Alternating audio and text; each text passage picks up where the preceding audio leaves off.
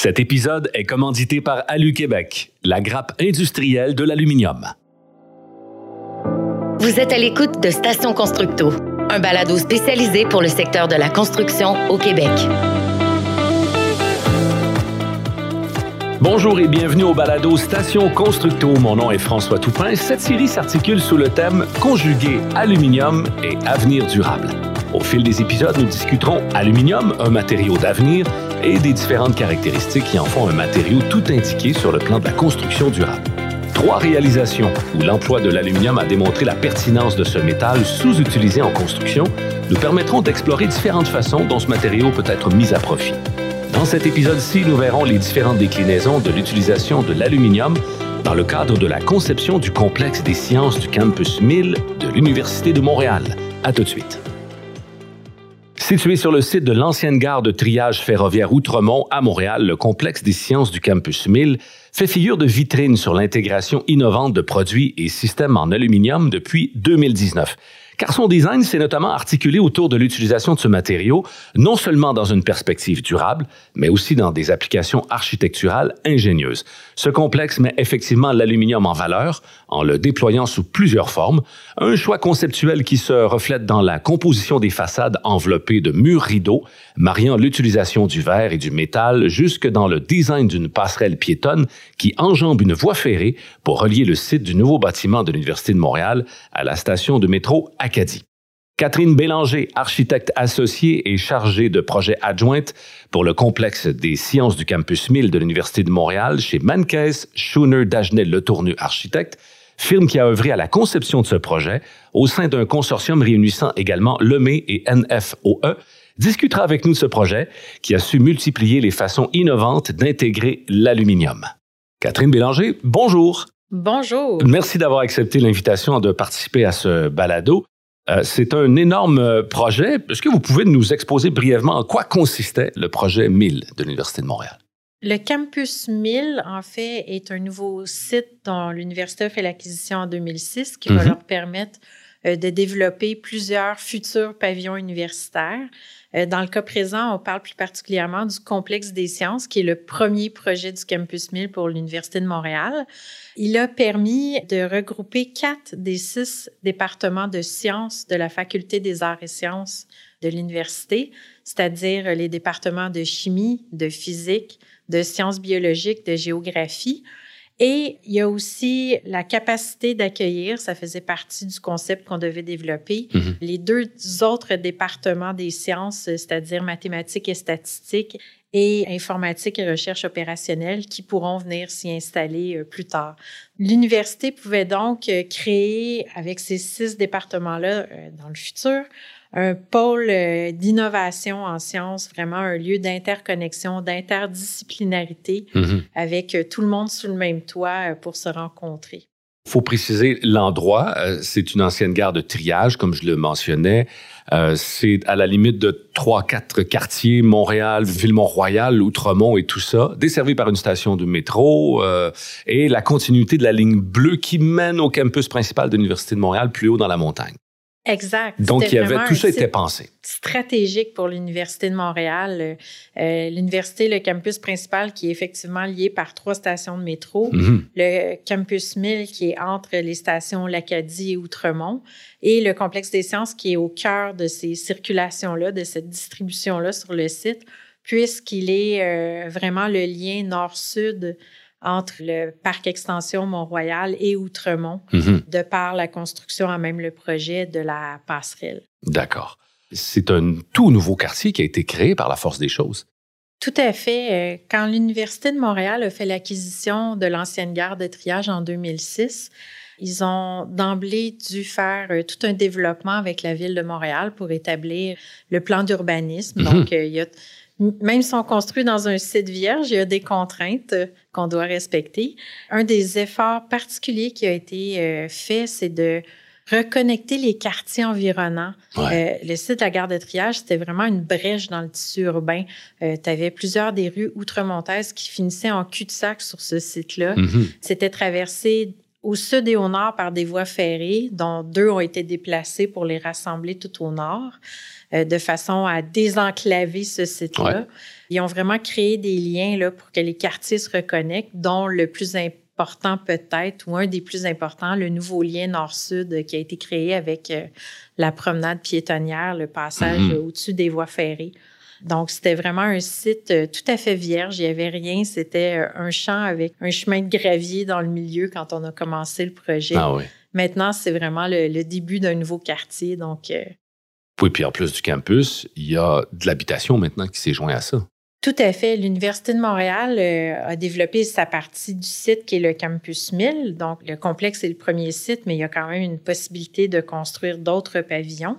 Mais il y a aussi tout un volet euh, communautaire. Il y a des parcs qui ont été créés, mm-hmm. une, place publique a été créée euh, face au complexe des sciences et plusieurs complexes immobiliers, euh, certains locatifs, condos, euh, différentes typologies et euh, des commerces de proximité au rez-de-chaussée. Donc, c'est vraiment un nouveau quartier qui a été créé.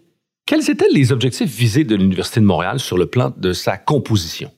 L'université visait vraiment de créer, comme je disais tout à l'heure, des lieux de connexion, d'interdisciplinarité voulait aussi, par ce premier bâtiment-là de son campus qui allait être beaucoup plus urbain, euh, mhm. que le campus de la montagne voulait créer aussi des liens avec euh, le quartier, avec les citoyens, voulait euh, que le projet soit invitant, pas seulement pour le corps professoral et les étudiants, mais que tout le monde se sente à l'aise d'y venir, d'y passer. Forme d'intégration. Exactement. C'est un peu ce que disait le, recteur de l'époque, le docteur Breton. Il voulait une université citoyenne, mhm. proche des gens. D'accord. Quand l'utilisation de l'aluminium a-t-elle été considérée pour devenir un élément phare de design de ce projet-là? Euh, dès le début de la conception, euh, on a euh, évidemment beaucoup travaillé ce qui allait devenir ce qu'on appelle l'enveloppe du bâtiment, donc les murs extérieurs, quel concept on allait développer. Mm-hmm. et le choix de travailler avec du mur rideau de verre et d'aluminium s'est imposé très rapidement puisqu'il nous permettait de rencontrer plusieurs de nos objectifs, à savoir rencontrer le budget, bien entendu, mais aussi accélérer la construction de ces murs extérieurs-là.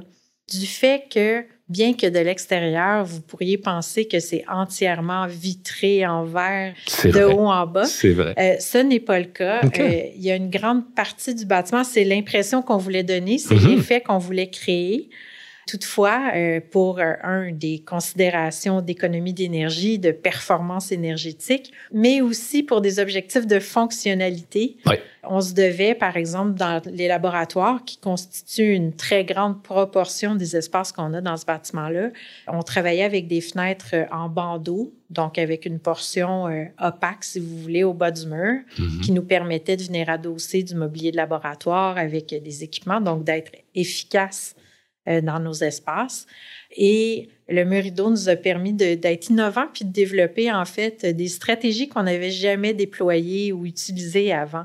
OK. Donc, donc c'est une première pour vous. Votre bureau d'architecte avait jamais conçu des trucs euh, ben, aussi gros et aussi euh, innovants. Aussi gros, aussi innovants, oui, à différentes échelles. Mm-hmm. où on a été innovant, c'est peut-être dans la façon dont on a, on a, travaillé vraiment les détails techniques de notre enveloppe du bâtiment. D'accord. Euh, en développant, par exemple, quand on parle de bandeaux, souvent on va construire euh, devant la partie opaque un mur d'une cloison de gyps, littéralement, pour faire la finition. Mhm. Dans notre cas, par souci d'espace, de pieds carrés, de coût et de, rapidité d'exécution, on a développé des détails où la finition intérieure en gyps est accrochée avec des fourrures d'aluminium directement sur le mur rideau, sur le tympan, ce qui nous a obligés à déployer beaucoup d'efforts euh, de développement technique mhm. euh, pour quand même amener de la chaleur derrière le mur rideau pour pas qu'il y ait de condensation. Ah Donc, il y a eu vraiment tout un travail un peu technique euh, qui a été développé avec ça, qui, qui lui, fait pas partie de nos pratiques habituelles, qui a vraiment été, qui est unique à ce projet-là qui rassemble aussi un travail euh, un peu méticuleux d'horlogerie avec les ingénieurs pour intégrer euh, la plainte de chauffage avec des caniveaux pour des services de laboratoire au bas des fenêtres. Donc, un, travail d'équipe. Sur mesure. Et voilà. Comment s'est déclinée l'utilisation de l'aluminium dans le cadre du, euh, du projet du complexe des sciences? On retrouve vraiment, bon, bien sûr, l'aluminium dans le mur rideau, dans l'enveloppe majoritairement, mais aussi au niveau de la finition intérieure, tout ce qui est euh, garde-corps vitré, c'est vitré et aluminium. On a aussi des plafonds métalliques en aluminium, en revêtement d'aluminium. On a toute la passerelle qui enjambe les, les voies ferrées à l'extérieur mm-hmm. et euh, les je vais les appeler murets. On peut presque plus dire garde-corps à la hauteur qu'ils ont pour respecter les exigences de passer au-dessus des voies ferrées. Ils sont revêtus d'aluminium aussi. Donc, on l'a vraiment utilisé les persiennes aussi pour les prises d'air. Mm-hmm. L'aluminium est vraiment partout dans ce projet-là. C'est une gare de triage, comme on le mentionnait, mais il y a toujours des voies ferrées existantes sur le site. Exactement, voies ferrées qui littéralement coupaient en deux euh, les, quartiers environnants. Avec ah la passerelle, on est venu reconnecter euh, tout ça avec vraiment une topographie qui nous permet de traverser du nord au sud de, façon continue et fluide. Mm-hmm. Avec l'utilisation de l'aluminium. Euh, toujours. Pourquoi avoir choisi, pourquoi avoir fait appel à ce matériau, l'aluminium? Pour plusieurs raisons. Pour sa pérennité, c'est un matériau qui vieillit bien, c'est un matériau qui, qui, a une belle qualité, qui a une belle finition. Euh, c'est un matériau qu'on peut plier, perforer, couper, euh, qu'on peut euh, extruder. Bref, on peut lui donner toutes les formes imaginables. Avec notre imagination, mm-hmm. il y a vraiment des possibilités presque infinies de développement d'idées. Et on en a beaucoup au Québec, l'aluminium. Eh effectivement, il, y a, une facilité euh, d'approvisionnement, disons. Oui, exact, exactement. Donc, l'intégration de l'aluminium s'accompagnait, j'imagine, de défis. Ah, ben toujours. Euh, il y a des défis techniques, il y a des défis. Euh, dans notre cas, c'était beaucoup aussi des défis d'échéancier que, mm-hmm. que l'usage de l'aluminium nous a permis de contrôler beaucoup mieux. Par exemple, le mur rideau qui a été préfabriqué quand il arrivait sur le site, le montage était très, très, très rapide. Ah ben oui. Donc, ça nous a permis d'avoir un bâtiment euh, étanche aux intempéries rapidement. Donc, de commencer à construire les espaces intérieurs beaucoup plus vite. Ah oui. Donc, ça a été un très gros avantage. Personnellement, qu'est-ce que vous avez retenu de cette expérience-là euh, du projet 1000 de l'Université de Montréal? C'est sûr que c'est un projet sur lequel j'ai travaillé plusieurs années, donc très formateur. C'est un projet d'importance. Euh, L'Université de Montréal, c'est mon alma mater aussi, donc il y avait ah aussi une valeur euh, sentimentale personnelle. Ah ben oui. Puis je vous dirais qu'une commande comme celle-là, on est chanceux quand on en a une dans notre carrière. Euh, si on en a plus, c'est encore mieux, mais c'était vraiment un projet de rêve d'avoir à développer ça. Le projet a duré pendant combien de temps? Ça a pris combien de temps avant de le livrer? Ça a pris six ans du moment où nous, on a été mandatés pour le début de la conception. Mm-hmm. Euh, donc, en 2014, on a livré les premiers espaces, les espaces d'enseignement en 2019.